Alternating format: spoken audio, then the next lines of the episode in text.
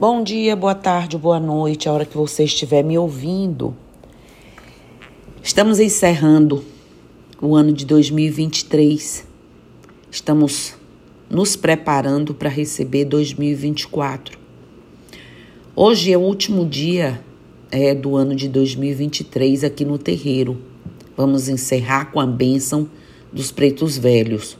Todos nós, descalços, vestidos de branco, é, com nosso, nossa mente, nosso corpo, nossos chakras, nossa alma, nosso amor voltados para esses seres, todos eles, mas principalmente para os anfitriãos. Os anfitriões que chegam é, nos recebendo, nos transmitindo tanta sabedoria, tanta amorosidade, é, nos ensinando sobre fraternidade, sobre olhar para o outro, tudo isso. Os últimos podcasts que eu fui fazendo esse ano foi falando muito sobre as questões dos seres que implicam no equilíbrio, no autoconhecimento, em questões familiares, individuais, de caráter, de postura, de doenças, né?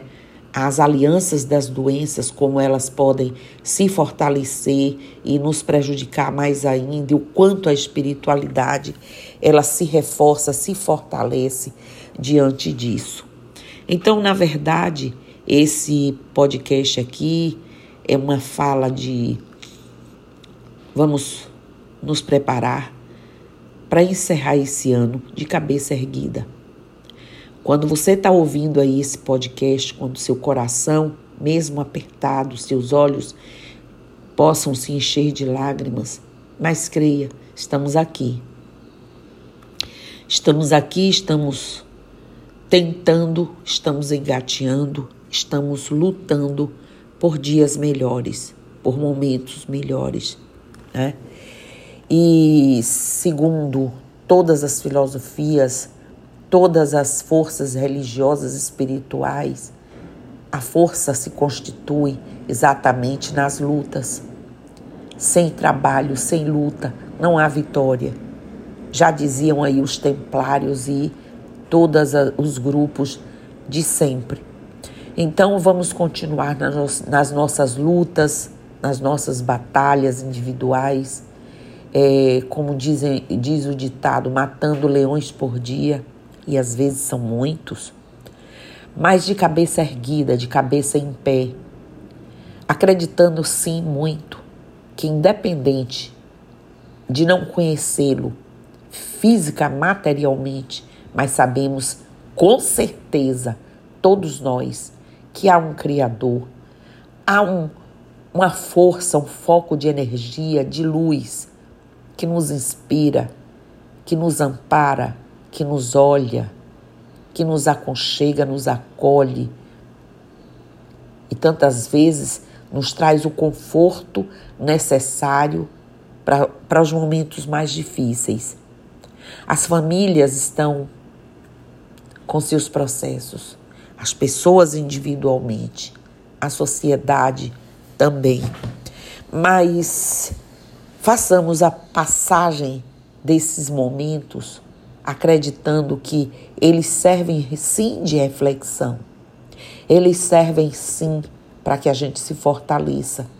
Porque antigamente, ou por muitos anos, as pessoas aproveitavam esses momentos para comprar, gastar o dinheiro, enfeitar a casa, mais taciturnas, chorosas, com o coração apertado enfraquecidas, vulneráveis.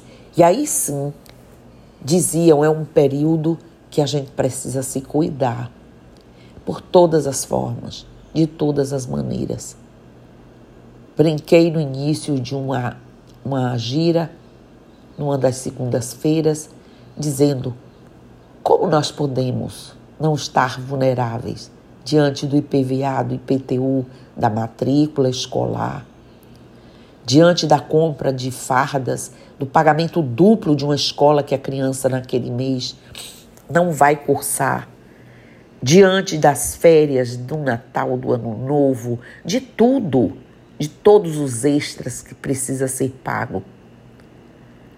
aí sim, essa é uma das formas materiais e que é, culminam, né, é, trazendo para o emocional muita instabilidade, porque as pessoas elas querem ser lícitas, elas querem cumprir o mínimo papel de um cidadão, de um pai, de uma mãe, de uma família, e tudo isso associado, aliado a tantos problemas de saúde física, saúde mental, problemas de falta de emprego, do emprego que não agrada, que não atende às expectativas para honrar os compromissos, diante de desamores, famílias em atrito, das pessoas não, não terem paciência, tolerância, o olhar diferenciado para o outro.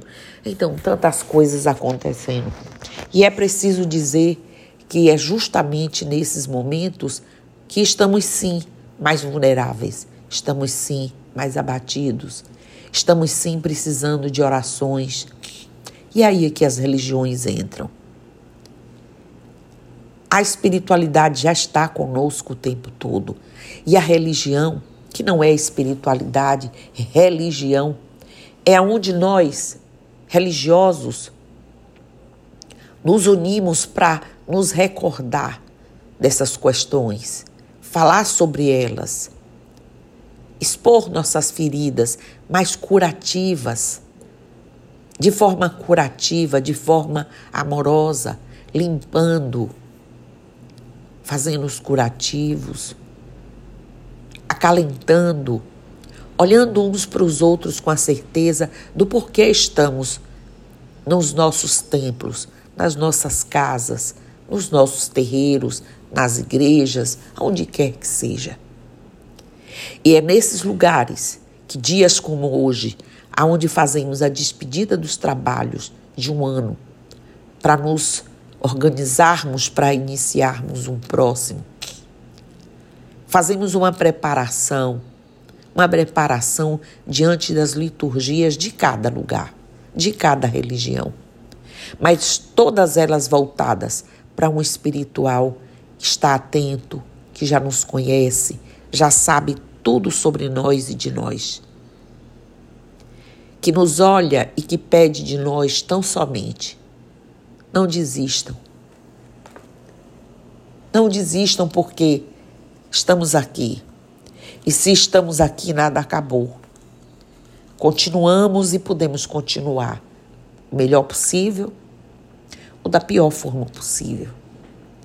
Mas nós não, amparados e ancorados em palavras, textos, orações, cânticos, imagens, rituais, nos erguemos e nos levantamos justamente para dizer ao Pai: Senhor, estamos aqui diante de vós, de joelhos e de cabeça baixa, que nosso ori se erga somente na Sua luz.